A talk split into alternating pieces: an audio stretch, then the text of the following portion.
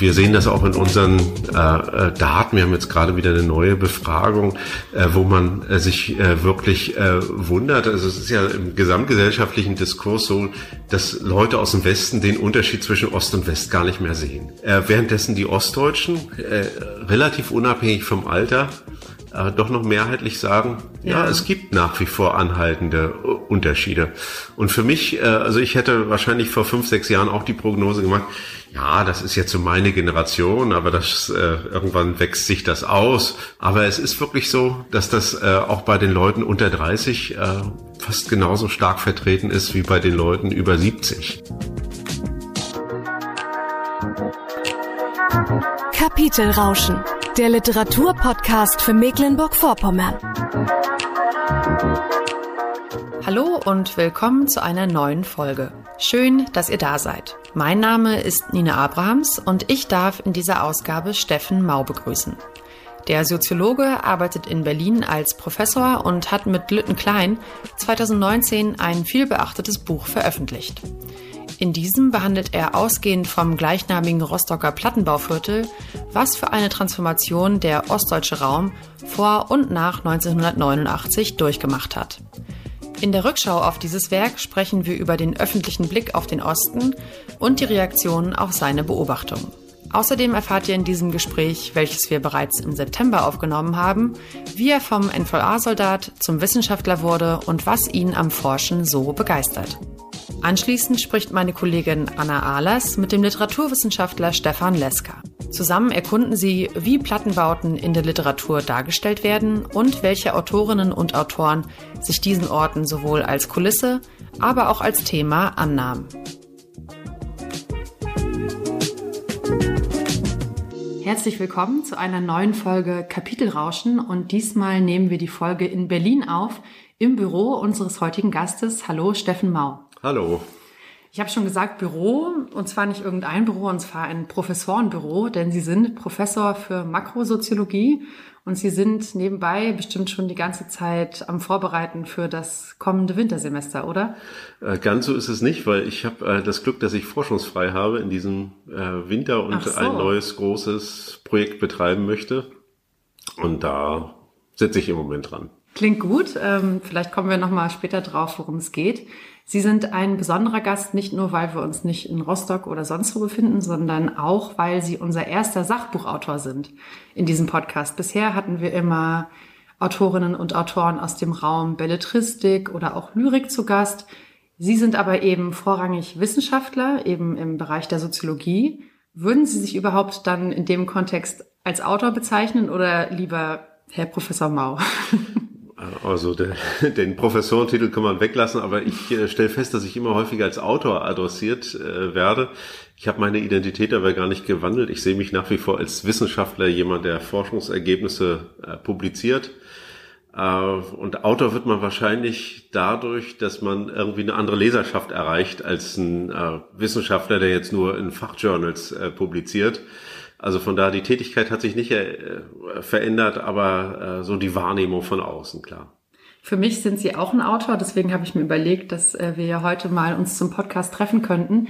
Es gibt aber auch noch einen anderen Bezug, warum Sie in diesem Podcast zu Gast sind. Und zwar sind Sie auch aufgewachsen in Rostock, spezieller gesagt in Lüttenklein. Und das ist ein wichtiger Fakt tatsächlich, ähm, denn Sie sind in eben jener Neubausiedlung aufgewachsen, worüber Sie dann auch ihr bekanntes gleichnamiges Buch geschrieben haben. Dazu aber später vielleicht mehr. Ein wichtiger biografischer Marker wahrscheinlich auch ist 1989. Sie haben vor der Wende eine Ausbildung gemacht beim VEB Schiffselektronik Rostock. da hat man wahrscheinlich noch nicht gedacht, dass wir uns heute mal hier in Berlin zum Gespräch ähm, in einem Professorenbüro treffen werden. Und sie sollten sogar davor, darüber stolpert man immer, wenn man ähm, zu ihnen recherchiert, noch ein Studium beginnen. Und zwar der Mathematik und Physik. Und dann steht da immer, das wurde an Sie delegiert. Wie kann ich mir das denn vorstellen? Das klingt nicht so freiwillig. Ja, ich hatte so eine Ausbildung gemacht äh, als äh, Elektronikfacharbeiter und dann äh, hat man so ein beschränktes, so eine beschränkte Abiturzulassung bekommen und konnte dann fachnah studieren und äh, äh in der DDR war das so, dass man eigentlich nur studieren konnte, wenn man schon bei der Armee gewesen ist. Und um alle Leute, die dann äh, zum Studium gingen, überhaupt zu zwingen, drei Jahre dann zur Armee zu gehen, also doppelt so lange wie äh, zum Grundwehrdienst, hat man dann gesagt, ja, wenn ihr nicht äh, drei Jahre äh, geht, dann äh, könnt ihr nicht anfangen zu studieren. Und was mhm. habe ich dann gemacht? Dann habe ich mir das, äh, das Studienfach mit der geringsten Ablehnungsquote äh, rausgesucht, weil ich wusste, da gibt sozusagen den gesellschaftlichen Bedarf und mhm. habe mich dann da beworben und das war Mathe, Physik, äh, und den Studienplatz habe ich auch äh, bekommen, aber dann niemals angetreten. Stattdessen wurde es dann Soziologie und Politikwissenschaften an der Freien Uni hier in Berlin. Und wenn ich mal auf den Zeitraum schaue, 1991, Berlin ist ja die Stadt im Umbruch wahrscheinlich, exemplarisch. Das war doch wahrscheinlich der totale Gegenentwurf zu Rostock und Nationale Volksarmee Soldatenzeit, oder? Absolut. Das war sozusagen ein großes Happening der Freiheit. Also A, natürlich, dass die, der gesellschaftliche Umbruch so rapide ging und das natürlich auch mit einem enormen individuellen Freiheitsgewinn äh, einherging. Aber natürlich die Stadt Berlin hatte auch äh, magische Qualitäten. Also die hat mich schon angezogen. Ich wollte natürlich nicht in Lüttenklein bleiben. Ich wollte auch nicht in Rostock bleiben und hatte früh auch viele Freundinnen und Freunde, die aus dem Norden dann in die Hauptstadt der DDR gegangen sind. Und ich bin auch Ende der 80er Jahre ganz oft in Berlin im Prenzlauer Berg oder in Mitte gewesen und habe äh, Leute besucht. Hatte schon auch sehr frühzeitig schon eine besetzte Wohnung im oh. Prenzlauer Berg, wie das damals so üblich war. Sind eben viele weggegangen, dann äh, mhm. gab es Leerstand und über Mund-zu-Mund-Propaganda hat man dann so ein bisschen gehört, ja, guck mal da, irgendwie im, äh, in der Schliemannstraße gibt's da eine Wohnung und dann hat man die aufgebrochen und ein neues Schloss eingebaut und dann versucht, das so nach und nach zu legalisieren. Und das war natürlich fantastisch. Äh, also nach diesem äh, ja doch extremen Zwangsregime der Nationalen Volksarmee hier so in so ein besetztes Haus zu kommen, äh, in einer wahnsinnigen Umbruchszeit, wo überall ja wie Pilze aus dem Boden Aktivitäten stattfinden, das Nachtleben boomt. Es war wirklich eine großartige Zeit, äh, die natürlich auch biografisch toll war. Man war Anfang 20 und äh, hat sich auch sehr stark dann so durch den Alltag treiben lassen. Und trotzdem blieb noch genug Zeit zum Studieren? ich glaube, ich war gar nicht so ein guter äh, Student. Äh, äh, nee, wirklich nicht. Ich habe ja auch sehr lange studiert äh, wie lange, 13 oder 14 äh, Semester. Okay, das geht heute gar nicht mehr, oder? So lange? Das geht gar nicht mehr. Ich bin da reingestolpert. Ich hatte ganz andere Interessen, die lagen jenseits des äh, Studiums. Ich bin auch viel gereist in der Zeit, wollte man, man wollte was äh, sehen. Äh, es ist nicht so, dass ich jetzt das Studium total vernachlässigt hatte. Ich war auch immer jemand, der gut äh, arbeiten konnte. Also ich war immer gut organisiert und wenn es drauf ankam, dann habe ich mich auch äh, hingesetzt und was äh, gemacht. Aber ich glaube, auch damals war die Regel Studienzeit neun, äh, acht oder neun Semester. Also da lag mhm. ich deutlich äh, drüber. Und äh, vermutlich hätte man äh, nicht so einfach vorhersehen können, dass ich da so einen Weg in Richtung Professur gehe. Genau, Sie sind nämlich am Ball geblieben und haben als nächstes promoviert. Also damals haben Sie noch gar nicht an eine wissenschaftliche Laufbahn gedacht? Nee, gar nicht. Äh, das sieht jetzt natürlich äh, im Rückblick immer so zwangsläufig aus, aber ich hatte äh, so ein bisschen die Idee, ich war ja auch stark politisiert durch die Wendeerfahrung. Da kam auch mein Interesse an der Soziologie her, ne? also irgendwie Gesellschaft begreifen und analysieren. Und da hatte ich so ein bisschen die Idee, ja, ich könnte ja Journalist werden. Das wäre irgendwie was für mich. Ich habe auch immer mal ein bisschen was publiziert aber so ganz, äh, ganz randständig. Und dann hatte ich das große Glück, dass ich ein Stipendium bekommen habe für das Europäische Hochschulinstitut in Florenz. Ähm, also das ein von der EU finanziertes äh, Institut, wo nur im Prinzip Doktoranden äh, sind. Also ein mhm. sehr internationalisierter Platz äh, mit englischsprachiger Ausbildung. Als ich das bekommen habe, habe ich gesagt, drei Jahre oder vier Jahre äh, Florenz, nochmal eine neue Sprache lernen, Klingt ist gut. doch großartig. Äh, ich kann ja dann immer noch da bleiben, dann werde ich Korrespondent in Rom und äh, äh, also erstmal eine Finanzierung zu haben über die lange Zeit und sich mit dem Thema beschäftigen zu können, das habe ich als großes Privileg empfunden und so bin ich dann sozusagen da hineingegangen und dann so ein bisschen ins nächste gestolpert mhm. und äh, ähm, ja, irgendwann gibt es so Fahrtabhängigkeiten, dann kann man nicht mehr zurück auf los, sondern äh, steckt irgendwie drin und wenn es dann gut funktioniert, dann äh, macht man eben auch weiter. Sie sind seitdem also schon eine längere Zeit in diesem Wissenschaftsbetrieb.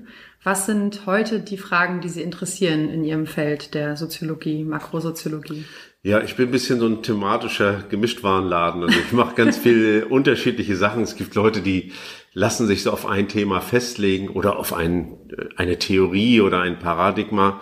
Das habe ich eigentlich nie gemacht. Von daher ist vielleicht so dieser journalistische Impuls bei mir erhalten geblieben, dass ich eigentlich immer neugierig bin auf Gegenstände, auf Themen äh, und äh, eigentlich sozusagen meine Forschungsaktivitäten immer auch an dieser Neugierde ausrichte. Also ich möchte nicht irgendwie was machen, nur weil das im Moment jetzt modisch ist oder äh, weil es dafür finanzielle Unterstützung gibt, sondern ich äh, äh, versuche immer Sachen zu finden, die mich ein paar Jahre, zwei, drei, vier Jahre irgendwie so fesseln, dass ich sage, ja, da könnte ich mir wirklich vorstellen, mich damit intensiv zu beschäftigen.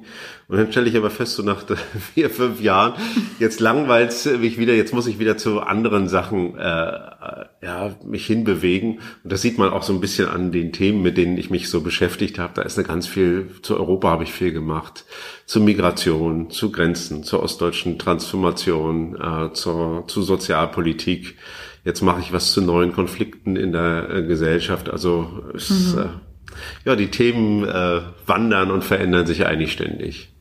Und aus diesen Forschungsprojekten oder aus diesen Ideen und Themen werden auch manche Bücher, die Sie dann veröffentlicht haben, zum Beispiel 2017 Das metrische Wir, die Quantifizierung des Sozialen, was ich übrigens einen super Titel finde. Das metrische Wir leuchtet einem gleich ein. Oder auch Sortiermaschinen, die neue Erfindung der Grenze im 21. Jahrhundert ist ihr aktuelles Buch. Das sicherlich bekannteste aus dieser Liste ist aber wahrscheinlich Lüttenklein über den Ort, ähm, wo sie auch aufgewachsen sind. Dort zeichnen sie ausgehend vom Leben in der DDR über Themen wie die Gesellschaftsstruktur, soziale Nivellierung und noch viel mehr diesen Wandel nach, den eben der Ort Lüttenklein, aber davon ausgehend ja auch der ostdeutsche Raum an sich ähm, nach und durch 1989 gemacht hat. Und sie nennen das Leben in der ostdeutschen Transformationsgesellschaft. Wie gesagt, sie sind dort aufgewachsen. Das Buch hat, ich würde schon sagen, viele biografische Bezüge. Zum Beispiel direkt am Anfang des Buches schildern sie, wie sie als Soldat in der NVA die, die Nacht äh, von 89 erleben. Sie haben dann nämlich Wachdienst in einer Kaserne in Schwerin, glaube ich.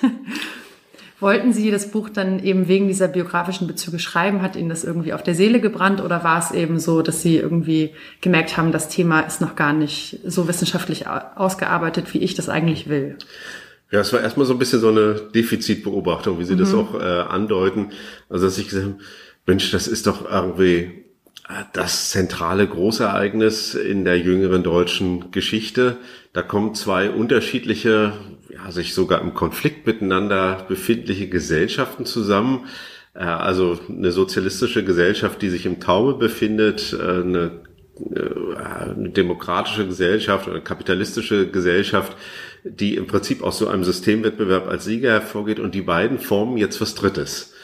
Das ist ja soziologisch erstmal das spannendste Experiment, das man sich erst, das man sich vorstellen kann. Ne? Mhm. Also da sollen zwei miteinander irgendwie zusammengehen, die bislang äh, sich wechselseitig belauert haben und eben als äh, auch Teil eines äh, eines globalen äh, Konfliktes der Systeme gewesen äh, sind. Und da könnte man jetzt sagen, ja, da sind ja ganze Bibliotheken äh, gefüllt worden äh, mit, äh, mit äh, Arbeiten, aber ich würde so, ja, ich könnte nur wenige Bücher nennen, wo ich sage, die sind interessant und die bereiten sozusagen das soziologisch äh, auf eine Art und Weise auf, dass mich das äh, irgendwie anspricht. Das war so die erste äh, Beobachtung. Und dann äh, die zweite, das zweite Motiv war sicherlich auch, dass ich das Gefühl hatte, äh, als Ostdeutscher vielleicht anders auf diesen Prozess äh, zu mhm. blicken. Äh, und ich wollte schon natürlich eine subjektive Sichtweise da hineinbringen, ohne mich als Wissenschaftler zu kompromittieren. Also im Hinblick auf meine Analysewerkzeuge äh, doch äh, bei den Dingen zu bleiben, die ich kann und äh, die ich auch kompetent anwenden kann. Äh, aber ich wollte kein so, so eine vollständig trockene ja. äh, Forschungsmonographie äh, schreiben. Also und ich habe schon gesagt, das muss ein Buch sein, das nicht mit dem Rücken zum Publikum äh, geschrieben ist und dass ich irgendwie auch dadurch äh, sichtbar mache, dass ich selber sozusagen Teil dieser Transformationsgesellschaft äh, bin. Das war eigentlich so ein bisschen das ha äh, Hauptmotiv. Und dann gab es natürlich immer auch Lektoren oder Probeleser, äh, und die haben mir gesagt, äh, die waren häufig dann nicht vom Fach, sondern die haben gesagt, ja, du musst doch diese persönliche Seite doch noch stärker mhm. ausbeuten. Ne? Du musst, hast da einfach ein Kapital, das musst du irgendwie äh, nutzen. Und so habe ich mich dann im Schreiben auch immer mehr ein bisschen getraut, über meinen doch engeren äh, fachlichen Korridor hinauszugehen. Äh, und äh, das ist ja keine Biografie in dem Sinne oder keine Autobiografie, sondern es ist immer der Versuch, äh, auch über Episoden oder biografische Erfahrungen Dinge zu zeigen, die vielleicht Pass pro Toto für so eine ja. DDR- oder Transformationserfahrung stehen. Also äh, da geht's jetzt nicht darum, was ich für Partnerschaften gehabt habe oder sowas, sondern wirklich dann, was war die DDR eigentlich für eine Gesellschaft und was für ein Milieu ja. hat man da eigentlich gelebt? Das war immer äh, sozusagen für mich der zentrale Ausgangspunkt, wenn ich auf so biografische Fragen geschaut habe. Genau, aber da tut sich ja auch schon für mich jedenfalls ein Spannungsfeld auf. Denn wie kann ich denn über so einen Gegenstand, der mir so nah ist, wissenschaftlich nachdenken? Also wie bewahrt man sich da oder kann man überhaupt eine Distanz herstellen? Ja, die Frage ist mir oft gestellt worden, aber das ist natürlich äh, eine Frage, die man äh, nur stellt, wenn man äh, sozusagen die ostdeutsche Gesellschaft in der Abweichung zu einer westdeutschen Referenzgesellschaft anschaut. Denn alle Leute schreiben natürlich über die Gesellschaft der Bundesrepublik. Mhm. Also alle meine Kollegen, ob das Hartmut Rosa ist oder Andreas Reckwitz, die schreiben natürlich auch alle über die Gesellschaft, deren Teil äh, sie sind. Nur jetzt sozusagen, wenn jemand das über die ostdeutsche Gesellschaft, dann fragt man, wie kann man das eigentlich machen? Mhm. Das heißt, der Vorteil eigentlich äh, so ein bisschen auch meiner, äh, meiner analytischen Herangehensweise ist, dass ich ja meine Position in dem Feld sichtbar mache. Das heißt, ich objektiviere darüber, dass ich eben sage, aus welcher Perspektive ich eigentlich schreibe. Und das wird ja in anderen Büchern, die sich jetzt vielleicht mit dem Prozess der Moderne oder mit gesellschaftlichen Transformationen in der Bundesrepublik oder sonst was beschäftigen oder mit dem Wandel des Arbeitsmarktes, das wird ja eigentlich versteckt, das wird verdeckt gehalten, indem man sich sozusagen einer vollständig objektivierten Sprache bedient und mhm. sich selbst als Autor oder als äh, Wissenschaftler in dem Text unsichtbar macht. Und das habe ich im Prinzip äh, äh, versucht äh, zu vermeiden, sondern ich mache meine Position sehr genau sichtbar. Da kann man natürlich fragen, was ist eigentlich wissenschaftlich die integere Herangehensweise? Also ich hätte da ja auch den Text schreiben können, ohne dass ich daran vorkomme. Der wäre nicht anders geworden. Aber so kann jeder Leser, ich kann jede Leserin im Prinzip nachvollziehen, aus welcher biografischen Erfahrung heraus ich eigentlich meine sozusagen mein Analyseradar auf die ostdeutsche Gesellschaft richte. Für mich ist das beim Lesen auch ein totaler Mehrwert gewesen und es gibt ja dann auch durchaus interessante Passagen. Zum Beispiel am Ende des Buches machen Sie nochmal einen Hausbesuch. Sie besuchen dort in Lüttenklein Ihre alte Wohnung und die Frau, die dort wohnt, will Sie erst gar nicht reinlassen. Wie war das dahin zurückzukommen? Wie schaut man jetzt auf den Ort? Also vielleicht auch unabhängig vom Buch, kommen Sie überhaupt noch oft dahin zurück? Ja, hin und wieder. Meine Mutter wohnt noch in der Nähe also für mich war das schon, ich hatte auch Schwellenangst, um es mal so zu sagen. Also es ist nicht so, dass ich da Was regel, beschreibt dieser Begriff? Äh, Vielleicht kennen nicht alle. Ne? Ja, aber dass ich sozusagen da zurückgekommen bin und nicht sofort Fisch im Wasser gewesen mhm. bin, ne? dass ich sage, gut, ich kenne hier alles, ich komme ja von hier, sondern äh, es gibt sozusagen auch eine große zeitliche, auch äh, ja, mentale äh, Distanz zu meinem Herkunftsort bin ja letztendlich mit 18 dort äh, weggegangen und habe dann natürlich immer noch Freunde und Bekannte da gehabt, die auch da geblieben äh, sind und auch Verwandtschaftsbeziehungen. Aber ich bin nicht mehr Teil der Vorortgesellschaft äh, gewesen, sondern habe mich davon äh, entfernt. Und äh, das heißt, ich musste eigentlich äh, in, meinen, in meiner Rückkehr äh, dafür sorgen, dass ich nicht sozusagen die alten Erfahrungen, die ich hatte, nur versuche zu bestätigen.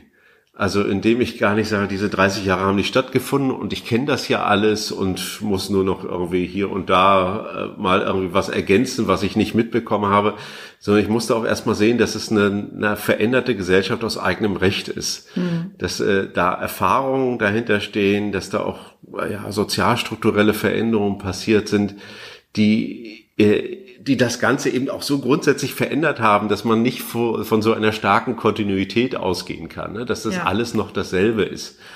Äh, und zugleich musste ich versuchen, auch meinen alten Blick so ein bisschen zu befremden. Also ich musste eigentlich eine Gleichzeitigkeit machen. Ich musste sozusagen äh, mich, äh, mich befremden gegenüber diesem Gegenstand, indem ich die Dinge nicht irgendwie alle für normal und selbstverständlich halte.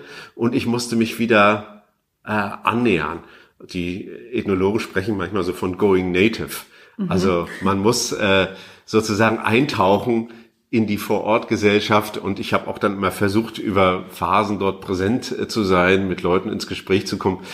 Äh, manchmal äh, heißt das auch im Englischen bei den Stadtsoziologen nosing around, also so herumschnüffeln ja. äh, oder einfach so herumhängen beim Bäcker oder an der Straßenbahnhaltestelle. Und das war eine ganz angenehme äh, Erfahrung für mich, weil je länger man das macht, desto weniger hat man auch diese diese Hemmung, äh, mhm. Leute anzusprechen. Und es ist auch eine schöne Legitimation, wenn man als Wissenschaftler da hinkommt und den Leuten auch vermitteln kann, dass man äh, den Ort eigentlich ganz gut kennt, zumindest in der Vergangenheit das war für mich schon ein Türöffner. Also ich habe das auch oft genutzt, mhm. dass ich mich als äh, in Anführungszeichen Einheimischer oder ehemaliger Einheimischer zu erkennen gegeben habe. Ein Native.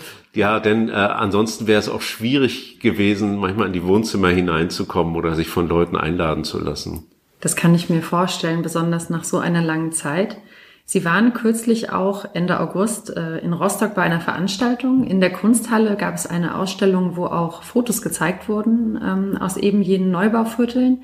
Und die Platte, wie sie ja manchmal abwertend genannt wird, war ja eigentlich ähm, in der Nachwendezeit ein eher abgewerteter Begriff. Ich habe es gerade schon gesagt. Und eigentlich ja diametral zu dem, als was sie eigentlich mal gedacht war. Also diese architektonische Utopie, da sollten alle vom Schlosser bis zum Professor, wie Sie es äh, sind, zusammenwohnen und es sollten eben diese Ungleichheiten vielleicht so ein bisschen eliminiert werden.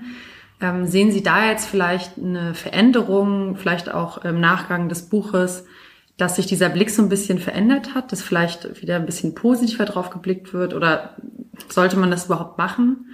Wie verklärt man da auch nicht, ist auch die Frage, ne? Ja, natürlich nicht mit der ursprünglichen sozusagen sozialistischen Utopie. Mhm. Äh, bei dieser Veranstaltung Rostock musste ich mich leider auch aus Corona-Gründen dazuschalten lassen. Ah, äh, das ja. heißt, ich habe daran teilgenommen, aber konnte nicht vor Ort sein. Mhm. Ist aber eine wunderbare Ausstellung und auch interessantes Begleitmaterial der Fotografin und Künstlerin äh, Wenke Seemann äh, die äh, letztendlich Fotos ihres Vaters äh, aus dem Nachlass äh, und er hat dort unglaublich viel in Groß-Klein und äh, Lichtenhagen und Lüttenklein fotografiert, mehrere hundert äh, Fotos gefunden hat und die dann nochmal aufbereitet hat, auch in der Auseinandersetzung mit ihrer eigenen Biografie, weil sie eben auch von dort aus dem äh, aus Plattenbaugebieten kommt. Und äh, also ich bin jetzt niemand, äh, der jetzt völlig naiv äh, und so sagt, diese Plattenbauten, äh, das ist äh, äh, sozusagen die städtebauliche Zukunft. Das wäre auch Quatsch nach den Erfahrungen. Mhm. Wir haben eben auch gesehen, dass diese Viertel sehr eigene Probleme haben, auch durch die serielle Herstellung, die Vermassung, äh, auch die, die grauen Einheitsfassaden, äh, dass da eben auch viel sozusagen über, über die Zeit sozusagen auch, auch sich viele soziale Probleme angehäuft haben. Rostock gehört zum Beispiel wie Schwerin auch zu einer der segregiertesten Städte ja. äh, Deutschland äh, weit. Und äh, äh, das heißt, wir haben eine Situation, wo eben die Stadt unglaublich stark gespalten ist zwischen äh, irgendwie etwas properen Innenstadt und auch sozusagen sehr teuren äh, ja, Immobilien. Ob das mhm. jetzt in der Krüppeliner Torvorstadt oder im Bahnhofsviertel ist und äh, alle, die sich nicht leisten können, die werden letzten Endes in diese äh, Plattenbaugebiete dann äh, verdrängt. Ich würde trotzdem sagen, sozusagen die, die sozusagen diese Idee des seriellen Bauens oder des äh, Bauens äh, mit vorgefertigten Teilen, das ist ja nichts, was jetzt dem Sozialismus eigen ist. Das wird auch noch an vielen Teilen der Welt gemacht. Das wurde im 12. Jahrhundert in China und Japan auch schon gemacht, allerdings mit Holzbauten. äh, das ist äh, im Prinzip der, der, der Versuch, sehr effizient äh, zu bauen. Und wir können natürlich nicht immer nur der Idee hinterherlaufen, jeder bräuchte oder jede Familie oder jeder Haushalt ein Häuschen mit Garten sozusagen im Vorstadtgürtel, sondern wir müssen natürlich auch nach wie vor an lebenswerte Bauweisen in städtischen, urbanen Kontexten, äh, die eben über so eine Blockstruktur oder Mehretagigkeit verfügen, darüber müssen wir nach wie vor nachdenken. Und da braucht es eben gute Ideen. Äh, ich glaube sozusagen, dass das serielle Bauen eben nicht verschwinden wird, sondern dass es auf eine andere Art und Weise wiederkommen äh, wird aber vermutlich stärker eben dann doch mit äh, Gemeinschaftsflächen, äh, äh, mit äh, äh, ja auch einer anderen Gartenbegrünung, vielleicht mit anders genutzten Dachetagen, auch mit einer anderen Infrastruktur, die in diese Orte dann äh, eingebracht äh, wird. Also es ist sicher nicht, äh, und das könnte ja auch eine Chance sein für Ostdeutschland, wenn man zeigt, wie man es eigentlich besser machen kann. Es gibt ja mhm. auch sehr viele Stadtplaner und Architekten, die sich äh, mit Plattenbau Bausiedlung, der Konversion oder der Erneuerung äh, beschäftigen. Und das finde ich schon sehr interessant. Ich glaube, da gibt's ja auch oder gab es in den letzten Jahren viele Bestrebungen, diese Viertel aufzuwerten. Und dieser Fakt mit der sozialen Segregation äh, in Rostock, der war mir schon bekannt, aber überrascht mich auch jedes Mal aufs Neue, weil es einem, ähm, wenn man vielleicht in der Innenstadt aufgewachsen ist, so wie ich, gar nicht so aufgefallen ist. Und tatsächlich ist Rostock, glaube ich, auch eine der Städte mit der höchsten Privatschulendichte in ganz mhm. Deutschland. Also da gibt's so einige Superlative. Ja, das ist eben, äh, Ostdeutschland hat sich eben unglaublich stark auch separiert, weil das alles auch im Schwung kam. Das hat man ja auch an den Plattenbauten äh, 1990 und folgende äh, gesehen, dass alle Leute, die so ein bisschen was in der Brieftasche hatten und ihren Job behalten haben, äh, haben sich natürlich dann äh, versucht, äh, ein Eigenheim zu bauen. Äh, und da sind ja wahnsinnig viele Viertel äh, damals entstanden und zurückblieben eigentlich, äh, ja, ich nenne sie manchmal die arrivierten Älteren, äh, also äh, sind ja jetzt alle schon über 70 oder 80 Jahre alt von diesen äh, Leuten, die da Erstbezieher waren.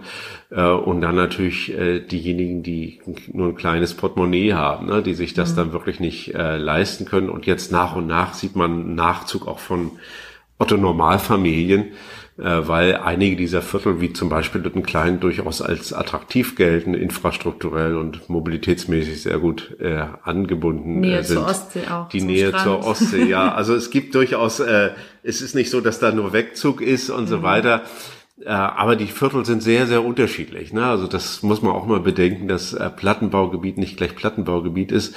Teutenwinkel und Lüttenklein oder auch selbst Lüttenklein und Großklein, da liegen Welten dazwischen in der gesamten Sozialstruktur, auch in der Belegungspolitik der Wohnungsbaugesellschaft, ähm, äh, so dass äh, man eben heute auch von einer größeren Heterogenität, ne, das ist nicht, sind nicht alles Einheitsviertel, die sich einander wie ein Ei dem anderen gleichen. Dieser Diskurs über die Plattenbauviertel steht ja vielleicht auch exemplarisch für eine größere Debatte über halt dieses plakative Wort Osten. Ähm, Ihr Buch ist ja 2019 erschienen. Sehen Sie seitdem oder in den letzten Jahren vielleicht auch ähm, eine größere, eine größere Veränderung, wie wir über den Osten sprechen und was vielleicht auch so einfache Zuschreibungen angeht? Also es gibt ja das Klischee, der rechte Osten, die AfD ist dann nur so erfolgreich, weil irgendwie die wirtschaftlichere Lage schlechter ist. Sehen Sie da irgendeine Veränderung aus dieser Fachperspektive? Ja, schon. Also ich glaube, der Diskurs hat sich geöffnet. Er ist auch viel pluraler geworden. Also äh, das Gefühl, dass jemand das letzte Wort hat in der im Reden über den Osten, äh, das habe ich heute äh, nicht mehr also in den Nullerjahren war der Diskurs völlig abgeschnitten. Ne? Also das war, man war fast, äh, fast stumm und hatte auch gar keine Worte, um das äh, auszudrücken. Und es ist im Prinzip die Generation nach mir, also die, die, die jetzt vielleicht äh, zwischen 30 und 40 sind, die sich auf eine neue Art und Weise eben ohne die DDR-Erfahrung oder jedenfalls nicht als zentrale biografische Erfahrung äh, in diesen Diskurs äh, einbringen, manchmal nennen die sich dritte Generation Ost, aber es gibt jede Menge Initiativen, Leuten, die irgendwie neugierig sind.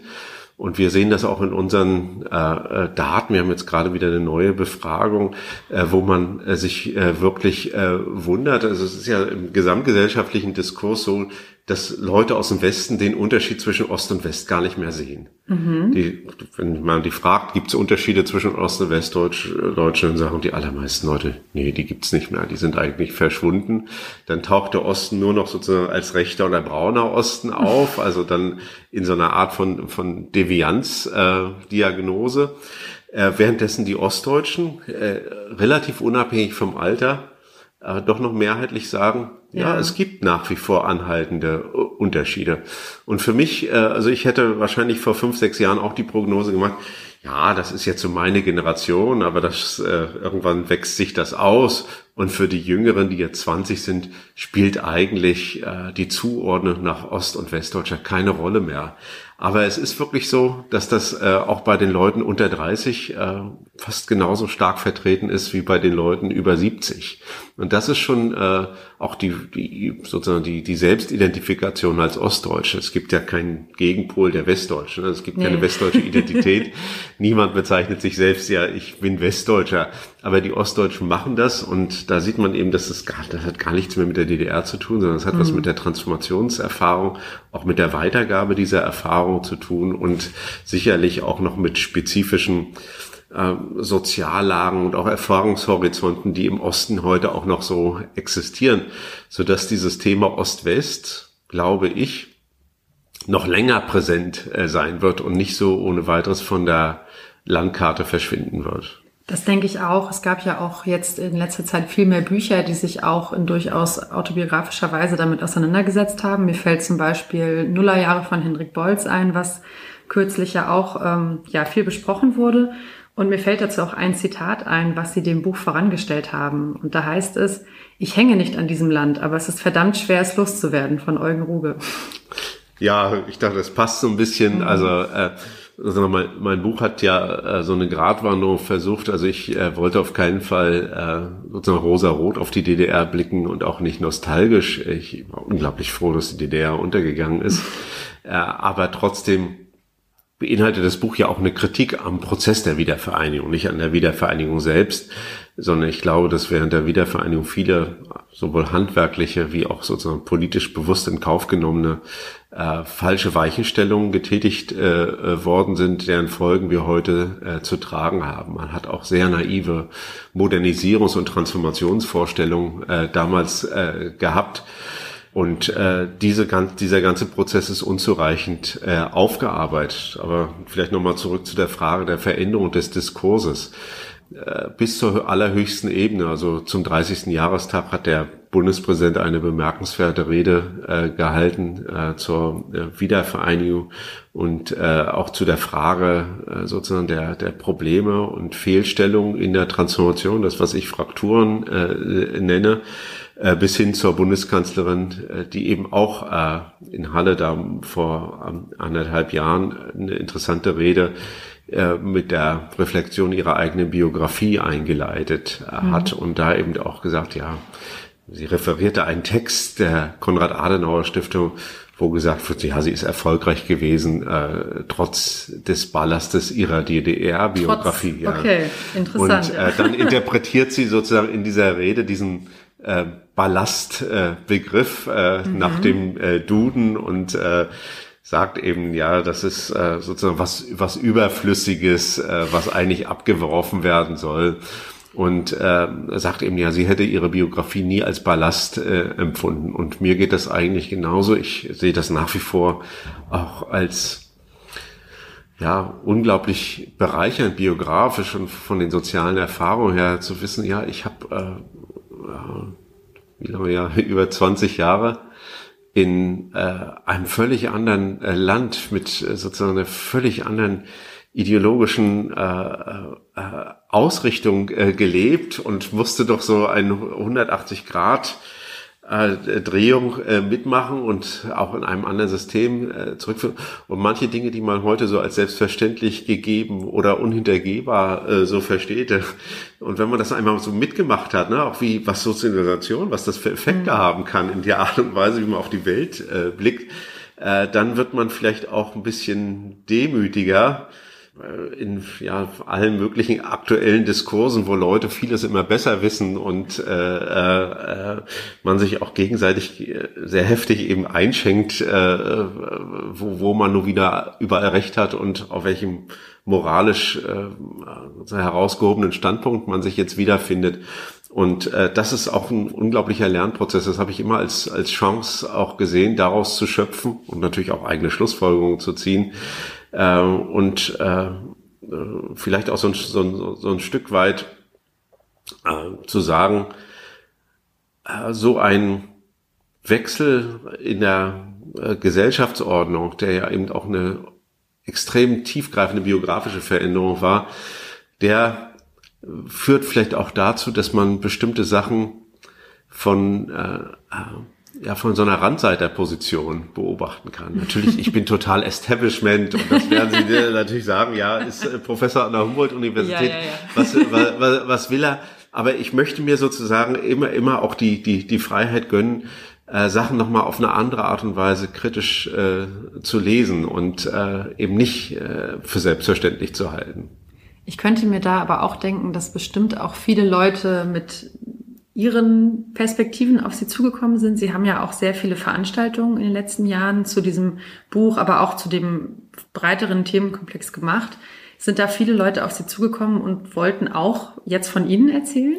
Unglaublich, ja. Also ja. der, der äh, Erzähldruck ist äh, sehr, sehr stark, dass die mhm. Leute, da geht's dann häufig gar nicht um mein Buch, sondern dass die mich zum Teil eben auch als äh, Stellvertreter für so eine gesamtdeutsche Öffentlichkeit sehen, mhm. äh, der, der, der sie mal was mitteilen äh, wollen. Und dann habe ich äh, unglaublich viele, auch sehr viel anrührende, äh, auch manchmal sehr, sehr lange äh, Zuschriften bekommen.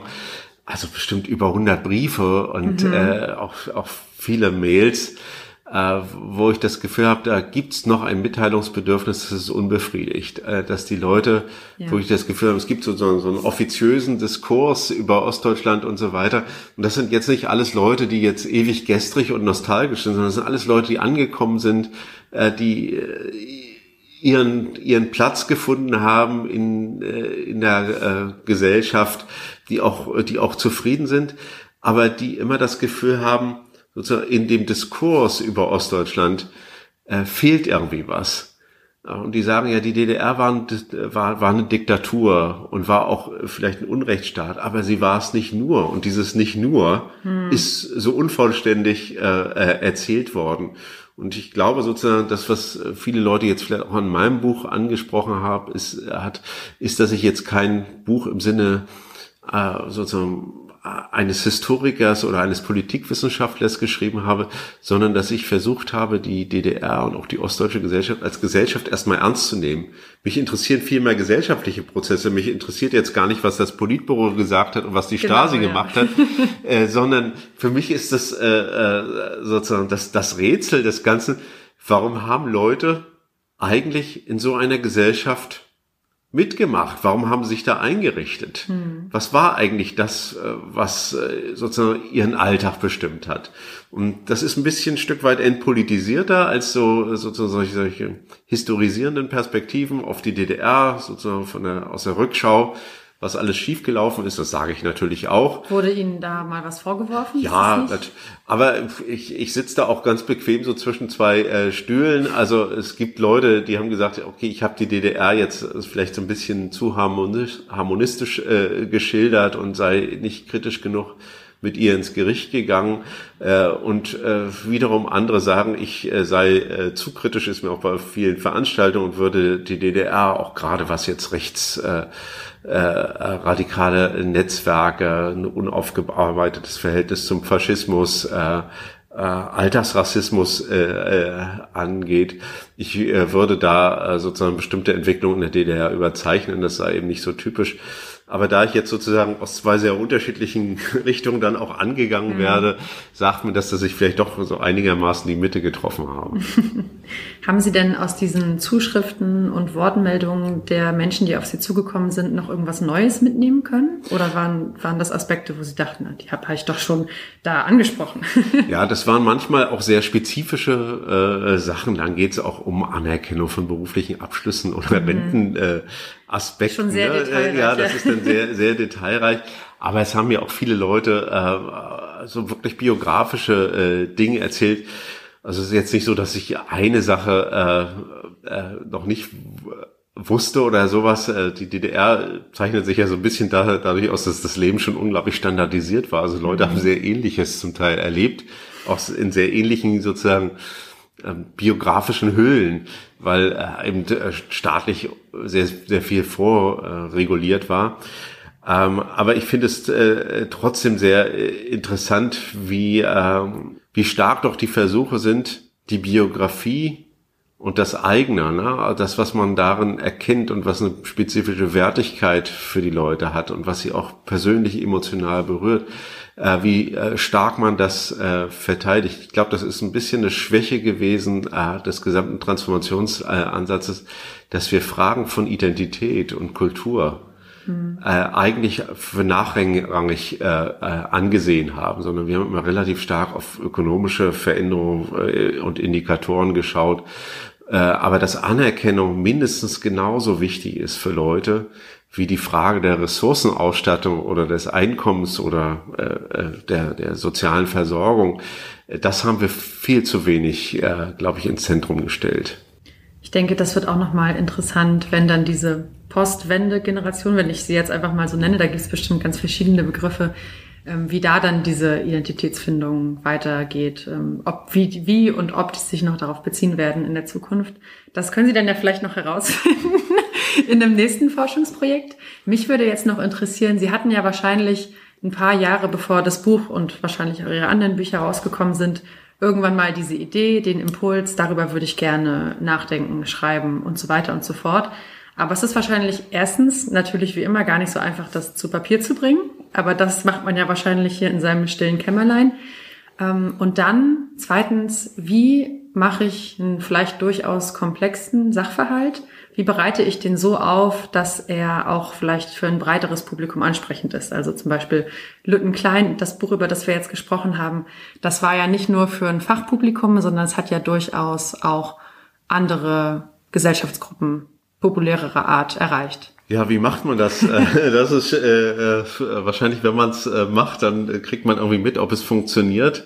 Ich habe das Buch glücklicherweise nicht hier vor Ort geschrieben, sondern wir waren ein halbes Jahr in den Staaten mit der äh, Familie. Oh, gleich die größtmögliche Distanz. Und äh, ja, ich saß dann sozusagen in, in Boston in unserem äh, kleinen Häuschen und habe oben so ein Arbeitszimmer äh, mhm. gehabt hatte aber alles Material mit und hatte auch schon äh, die meisten Interviews äh, gemacht, hatte also eine riesige Kiste dann nach, äh, nach Boston geschickt und äh, wollte erstmal raus sein aus der aus der deutschen Debatte und ich habe mir im Prinzip äh, äh, so als Richtlinie gesagt, du lässt dich von den existierenden sozusagen Diskursgräben und von den ganzen Schneisen, von denen lässt du dich nicht irritieren. Du versuchst nur das zu schreiben, was wirklich sozusagen Kern deiner analytischen Perspektive ist das lässt dich nicht interessieren, äh, äh, sozusagen irritieren. Mhm. Und äh, meine Frau ist Journalistin, die hat mich immer relativ stark ermuntert, äh, doch äh, vielleicht ein bisschen süffiger und zugänglicher äh, zu schreiben, äh, dass der Text eben auch eine Art von, äh, von Lebendigkeit hat. Äh, es ist immer eine Gratwanderung, man kann da unglaublich schnell ins Lächerliche kippen. Ne? Also mhm. gerade als Wissenschaftler äh, mit einer Ich-Perspektive, äh, sozusagen erkennbaren Autoren, der dann aus seiner Biografie äh, erzählt, der, die Grenze zur Peinlichkeit ist sehr, sehr leicht überschritten. und äh, das war auch einer der größten Ängste, die ich hatte, dass ich da äh, möglicherweise ausrutschen kann und dass es nicht funktionieren kann. Und ich habe das frühzeitig äh, mit zwei Lektoren des Surkamp Verlags äh, diskutiert. Die hatten eben das Rohmanuskript. Und als die dann gesagt haben, nee, das funktioniert, äh, du brauchst dir da äh, keine Sorgen machen, habe ich mich doch bestärkt gefühlt und im Prinzip auch diese äh, sozusagen diese Herangehensweise nochmal gestärkt. Aber man braucht schon von außen so ein, so ein Stück weit äh, Ermutigung. Ich bin jetzt wahrscheinlich auch ein bisschen sicherer, äh, so eine Texte zu schreiben und auch selber zu merken, äh, wann das funktioniert. Aber zum Teil hatte ich schon das Gefühl, Mensch, wen interessiert dann das? Das ist doch so unglaublich banal. Warum soll ich das eingeben? Und äh, die, äh, ist die, die Konstruktionsprinzip das Konstruktion des Buches ist, äh, man merkt das vielleicht nicht beim Lesen, hat auch eine bestimmte Komplexität. Das heißt, also, es gibt die biografische Ebene, mhm. es gibt sozusagen die die Ebene des Stadtteils äh, Lüttenklein, dessen Geschichte ich ja zum Teil auch mit beschreibe. Dann gibt es die gesamtgesellschaftliche Ebene, also wirklich Wandel bis zum Untergang der DDR und äh, äh, dann die ostdeutsche Transformation, die Wiedervereinigung. Und dann gibt es natürlich eine Metaebene. Und das ist im Prinzip die, äh, eine, eine Leitfrage, die ich auch mit beantworten möchte, ist, warum kommt es heute eigentlich, ja, 18, äh, 28 oder 30 Jahre nach der Wiedervereinigung zu so starken Unzufriedenheiten und äh, zu äh, auch so starken gesellschaftlichen Unwuchten? Warum hat sich das nicht irgendwie ausgemändelt? und äh, so im Sinne einer nachholenden Modernisierung äh, und der Osten gleicht sich dem Westen an. Und das ist im Prinzip die Metafrage, die ich nicht so expliziere, aber auf die ich natürlich all das, was ich da beobachte, ob das jetzt demografische Veränderungen sind, äh, Fragen von, von, von Kultur und Identität, äh, sozialstrukturelle äh, Wandlungsprozesse, äh, das ist im Prinzip die Leitfrage, zu erklären, warum der Osten eigentlich heute so tickt, wie er, wie er tickt. Und da bemühe ich dann eben äh, Perspektiven und auch so einen Datenkorpus, der vielleicht bislang noch nicht so intensiv angeschaut wurde. Ich denke, diese Zugänglichkeit ergibt sich eben auch durch diese biografischen Bezüge. Und das Buch war ja auch ein Bestseller. Wie ist das eigentlich? Braucht man als Wissenschaftler, jetzt auch als Professor, so erfolgreiche Veröffentlichungen, wie ist das so im Wissenschaftsbetrieb? Das interessiert mich wahnsinnig. Braucht man da so ein bisschen so, ja, ich will nicht sagen so ein Promi-Status, aber wie, wie gestaltet sich das? Ich habe darüber eigentlich nicht nachgedacht. Ich habe das gemacht und dann äh, publiziert und äh, ich war selber überrascht, dass das äh, auch so breit außerhalb äh, sozusagen eines interessierten Expertenpublikums gelesen wurde. Also es haben ja wirklich auch äh, Leute, die jetzt äh, mit Soziologie nichts am Hut haben, auch gar nicht mit akademischer Bildung, unglaublich viele Leute ähm, äh, gelesen, unter anderem äh, die Frau, die bei uns jetzt äh, äh, in meiner ehemaligen Wohnung äh, wohnt, die war nämlich bei der ersten Buchpräsentation in der Rostocker Ach, Kunsthalle ja. zufällig dabei und äh, äh, hat sich da auch öffentlich äh, geäußert und äh, ja, ja, braucht man das? Eigentlich braucht man das nicht. Also klar, man kann von seinen wissenschaftlichen Veröffentlichungen äh, äh, äh, leben. Und äh, äh, das ist ja auch das, was ich tagtäglich äh, mache. Die Bücher sind so ein bisschen so ein, so ein Add-on. Mhm. Äh, Im Prinzip auch der Versuch, äh, Wissenschaft äh, ja, zugänglich zu machen und äh, zu vermitteln. Das finde ich schon interessant, auch Teil eines größeren Diskurses äh, zu bleiben. Also ich möchte nicht nur so ein Spezialpublikum äh, äh, adressieren, und es ist ja letzten Endes so, wenn man so eine hohe Spezialisierung hat, wie wir viele Wissenschaftsbereiche eben haben, dann äh, schreibt man für ein ganz, ganz kleines Publikum der immer gleichen. Und gerade ja, Sozialwissenschaften und äh, die Soziologie sind ja prädestiniert, dafür auch Orientierungswissen, gesellschaftliches Orientierungswissen zur Verfügung zu stellen.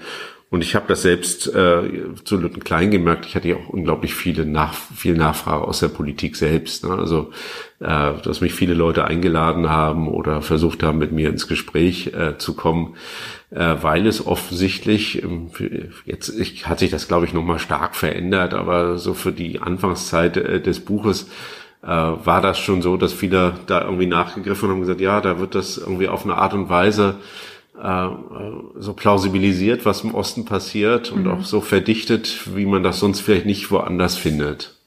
Aus der Politik heißt, die wollten dann ihre Expertise sich einholen oder ja, ich will jetzt da nicht aus dem Näh Nähkästchen plaudern. Okay, Manche Sachen sind ja auch äh, be bekannt, dass ich mich mal mit Olaf Scholz äh, getroffen habe. Ach, das oder und, nicht, ja? ja äh, oder Aber da war er noch nicht Kanzler. Aus, äh, nee, da war er noch Kandidat.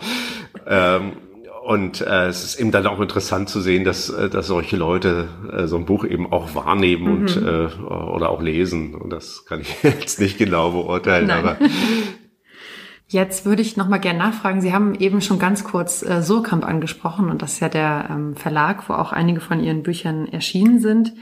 Wie läuft das mit so einem wissenschaftlichen Sachbuch? Kommt da der Verlag auf einen zu? Muss man das da sein Buch irgendwie dann verkaufen oder sein Exposé? Läuft das doll anders? Wie haben Sie da Tja, das ist äh, schwer zu sagen. Das ist ein bisschen eine Arkan-Politik, ne? Also nicht ganz so sichtbar, äh, wie man eigentlich auf den Verlag äh, zugeht. Natürlich kann man ein Manuskript äh, zuschicken oder ein Buchproposal, ein Buchprojekt und äh, das wird dann dort vor Ort vom Lektorat äh, geprüft.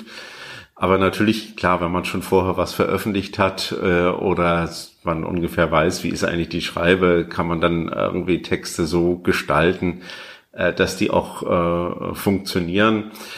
Klar, Surkamp hat eine starke Wissenschaftssparte, hat auch eine starke äh, Sachbuchsparte und hat mit der Edition Surkamp, in der ich auch einiges schon veröffentlicht hat, natürlich auch so eine Reihe, wo sehr zeitdiagnostische, ich sag so, eher lebhaftere Debattenbeiträge ihren Ort finden und unglaublich professionelle, unglaublich erfahrene Lektorinnen und äh, Lektoren. Das ist eine reine Freude, mit denen äh, zusammenzuarbeiten, äh, weil die wirklich in der Lage sind, Texte zu polieren. Ne? Also äh, man liefert da seinen Text ab, aber man kriegt doch ein Stück weit einen anderen Text. Wird äh, aber nicht komplett umgekrempelt. Wieder zurück, nicht komplett umgekrempelt. Äh, aber äh, es ist da einfach unglaublich viel äh, Erfahrung, wie man Text äh, stricken muss dass der dann äh, natürlich einen eigenen Sound hat, aber dass er eben auch als äh, Text für Leser so funktioniert, dass die da einfach ein Stück weit auch mitgenommen werden. Und ähm, äh, wie man da jetzt sozusagen äh, Zugang hat, die beobachten natürlich auch äh, das Feld. Ne? Also mhm. viele Bücher entstehen aus äh, sichtbaren Essays, äh, kleineren Publikationen, äh, und wenn Verlage das sehr, sehr interessant finden, es geht mir auch so, manchmal veröffentliche ich irgendwie einen kleinen Aufsatz, äh, der so ein bisschen stärkerer Debattencharakter hat, dass dann hinterher Verlage auf einen zukommen und sagen, wollen Sie das nicht zum Buch ausbauen? Meistens mhm. habe ich dann keine Zeit, ich das, sagen, äh, das zu machen, weil ich da meine eigenen Projekte äh, verfolge. Aber das ist natürlich klar, das fällt mir jetzt deutlich einfacher äh, bei Surkamp äh, oder beim anderen sehr guten Verlag wie CH Beck, wo ich mein letztes Buch gemacht habe, bei denen was unterzubringen als äh, äh, noch vor fünf, sechs Jahren. Das Lektorat ist ja ein ganz wichtiger Teil jedes Buchprozesses. Sie haben, würde ich jetzt unterstellen, aber durch Ihre lange wissenschaftliche Arbeit ja auch vielleicht einen Blick für Texte und deswegen für meine letzte Frage eine ganz eigennützige Frage. Als Professor müssen Sie bestimmt auch oft Hausarbeiten oder Bachelor, Master, was auch immer für Arbeiten von Ihren Studierenden lesen. Mich würde interessieren, haben Sie einen Profi-Tipp, wie man seine Dozierenden umhaut in der Arbeit?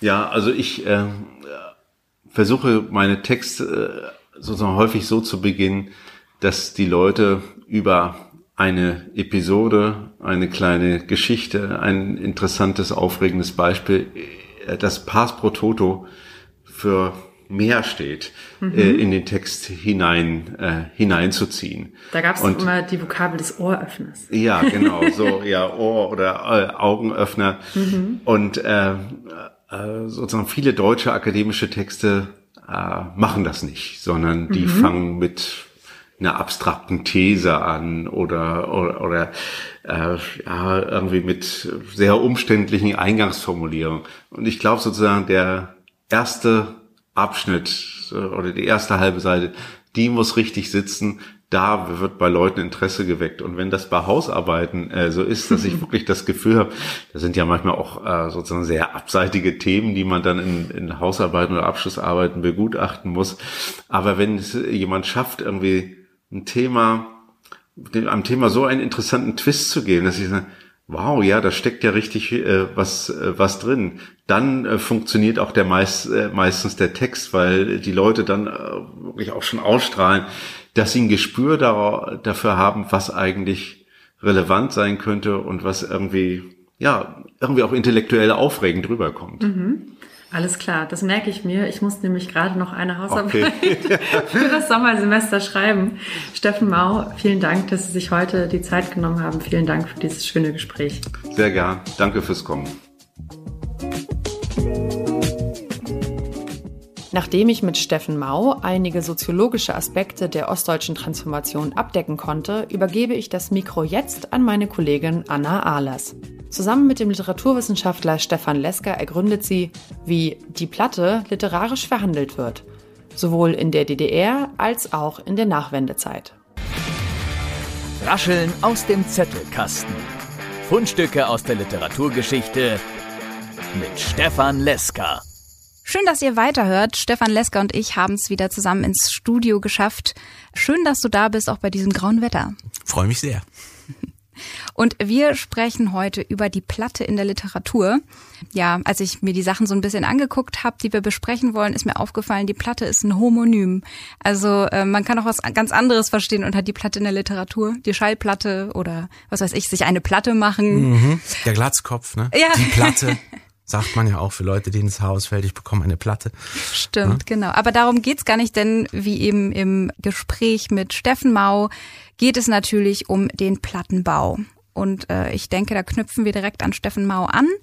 Er selber ist ja in Lüttenklein groß geworden und hat auch selber in der Platte gelebt. Nina hat gerade mit ihm gesprochen. Sein Buch Lüttenklein ist in zwei Teile aufgeteilt. Mhm. Und der zweite Teil ähm, heißt Transformation und damit wollen wir auch direkt einsteigen.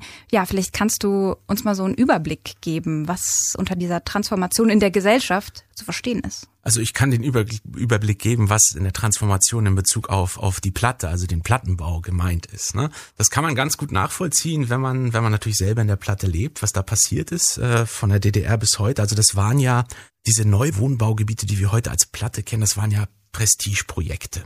Ne, da wollte man zeigen, wie leistungsfähig der Sozialismus ist, wie schnell der in der Lage ist, so ein riesiges Wohngebiet zu bauen. Halle Neustadt zum Beispiel, das große Prestigeprojekt, war für 70.000 Leute ausgelegt.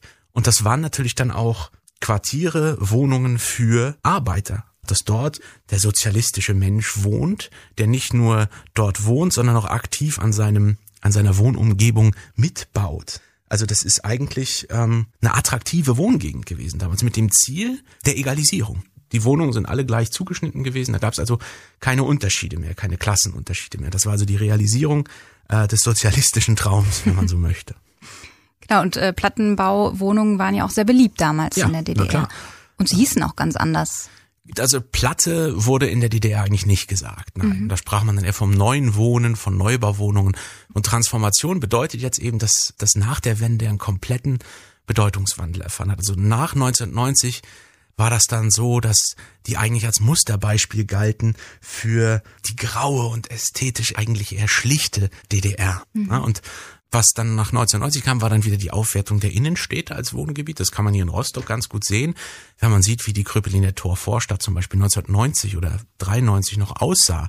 Da fällt man praktisch vom Glauben ab, wenn man das sieht und wie es heute aussieht. Ne?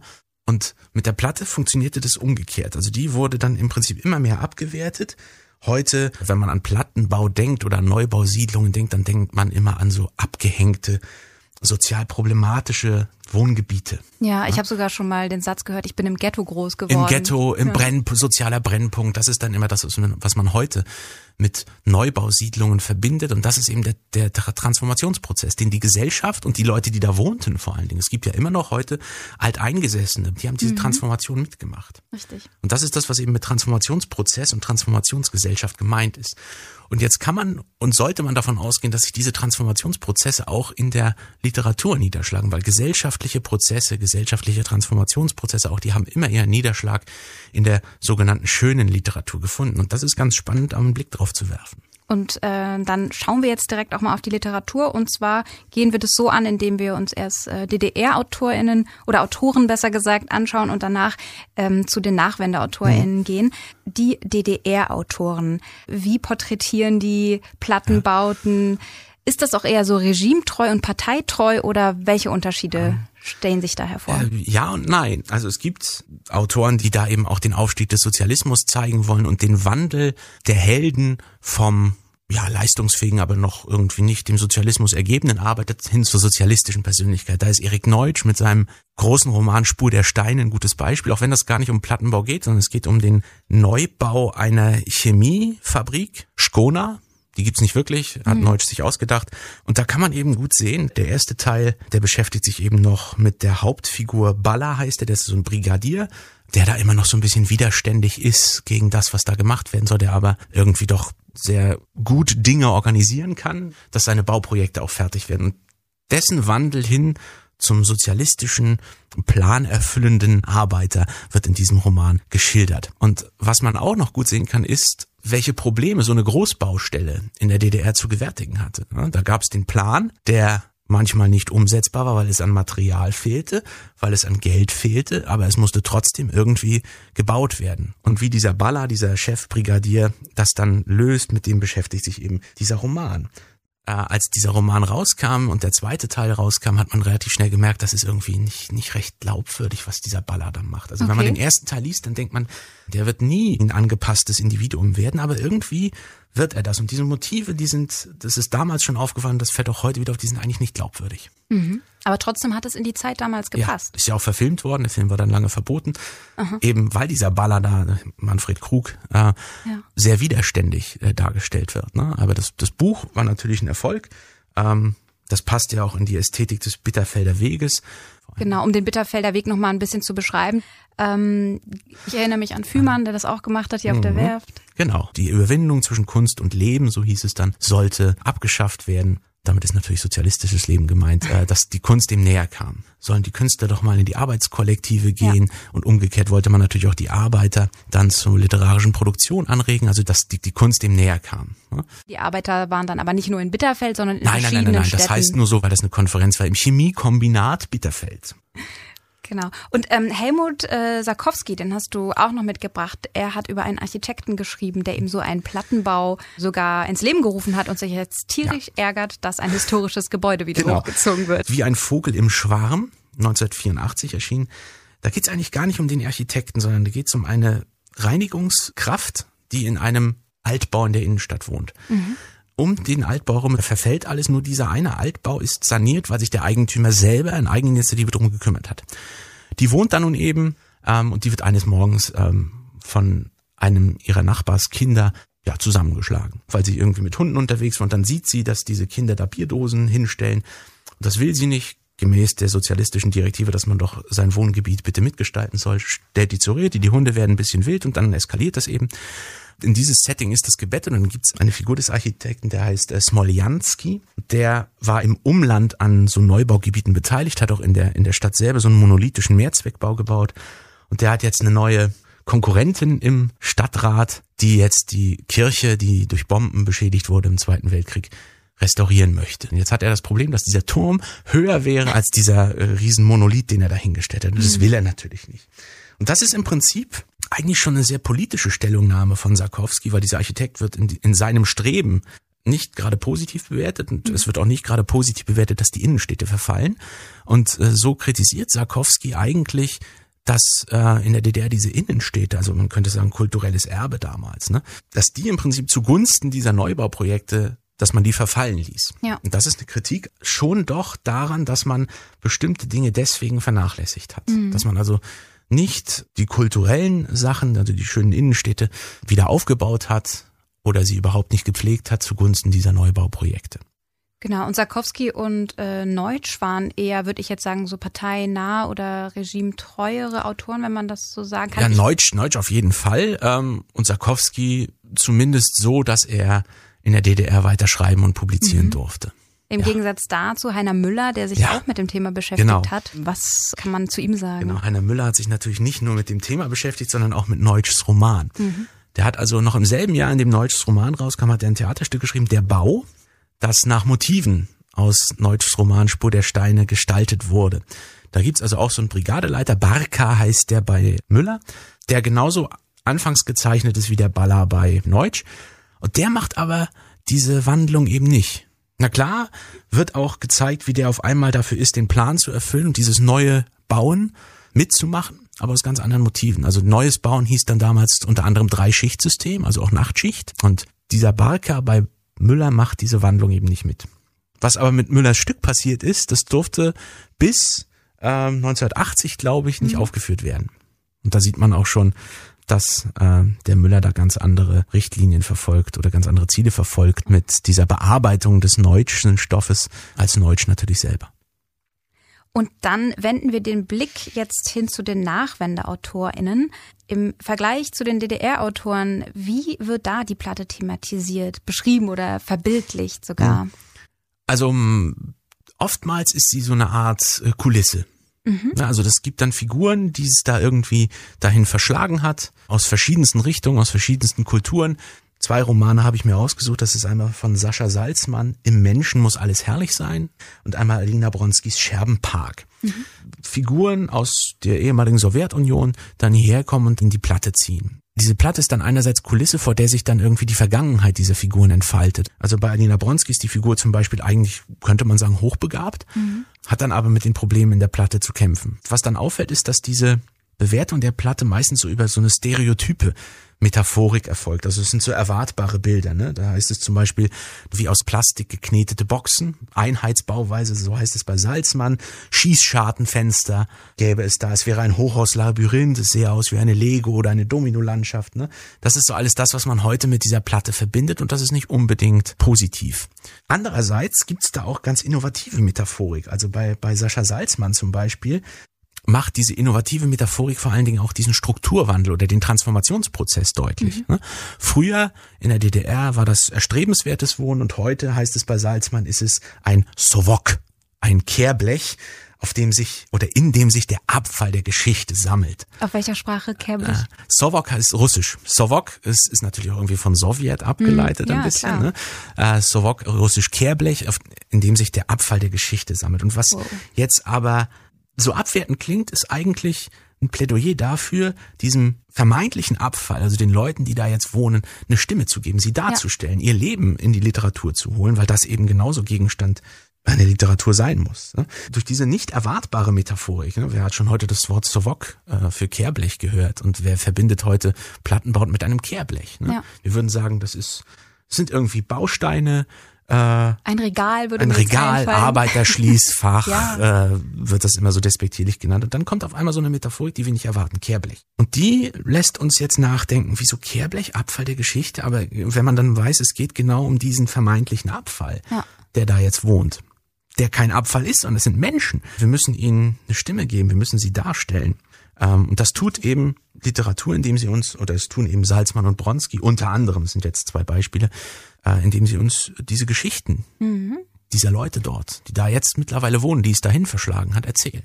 Und das sind eher so metaphorische, bildliche Herangehensweisen. Es gibt aber auch noch andere Herangehensweisen, zum genau. Beispiel in den Plattenbau zu ziehen und dort zu leben. Richtig, genau. Also die Platte als Kulisse ist das eine, aber dann gibt's die Platte auch als bedeutungstragenden Raum. Mhm.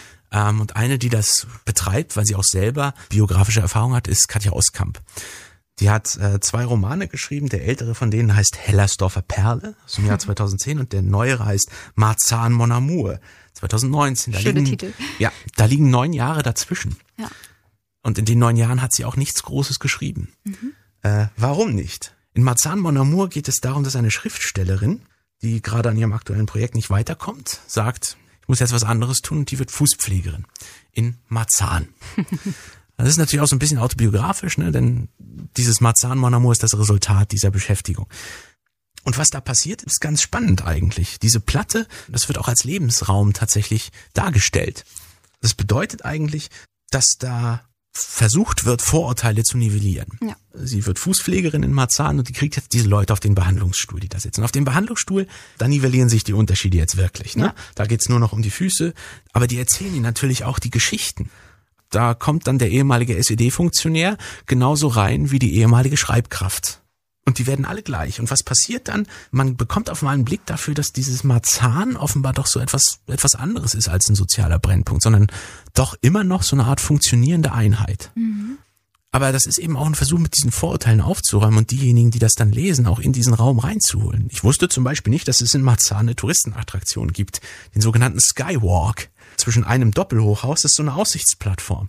Und die wird auch besucht, weil man da halt ganz Berlin oder halb Berlin überblicken kann. Klar, ne? ich denke mir Bei auch manchmal, Wetter. von manchen Plattenbauten aus hat man so eine gute Aussicht. Ja, ne? das ist also, man darf jetzt nicht denken, dass Katja Oskamp äh, dieses, diesen Plattenbau idealisieren will und sagen möchte, das ist doch eine super Wohngegend. Nee, nee, auf keinen ja. Fall.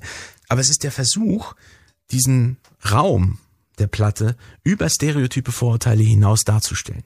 Und mhm. das finde ich ist ist etwas, was jetzt, glaube ich, zu einem weiteren Bedeutungswandel der Platte beiträgt.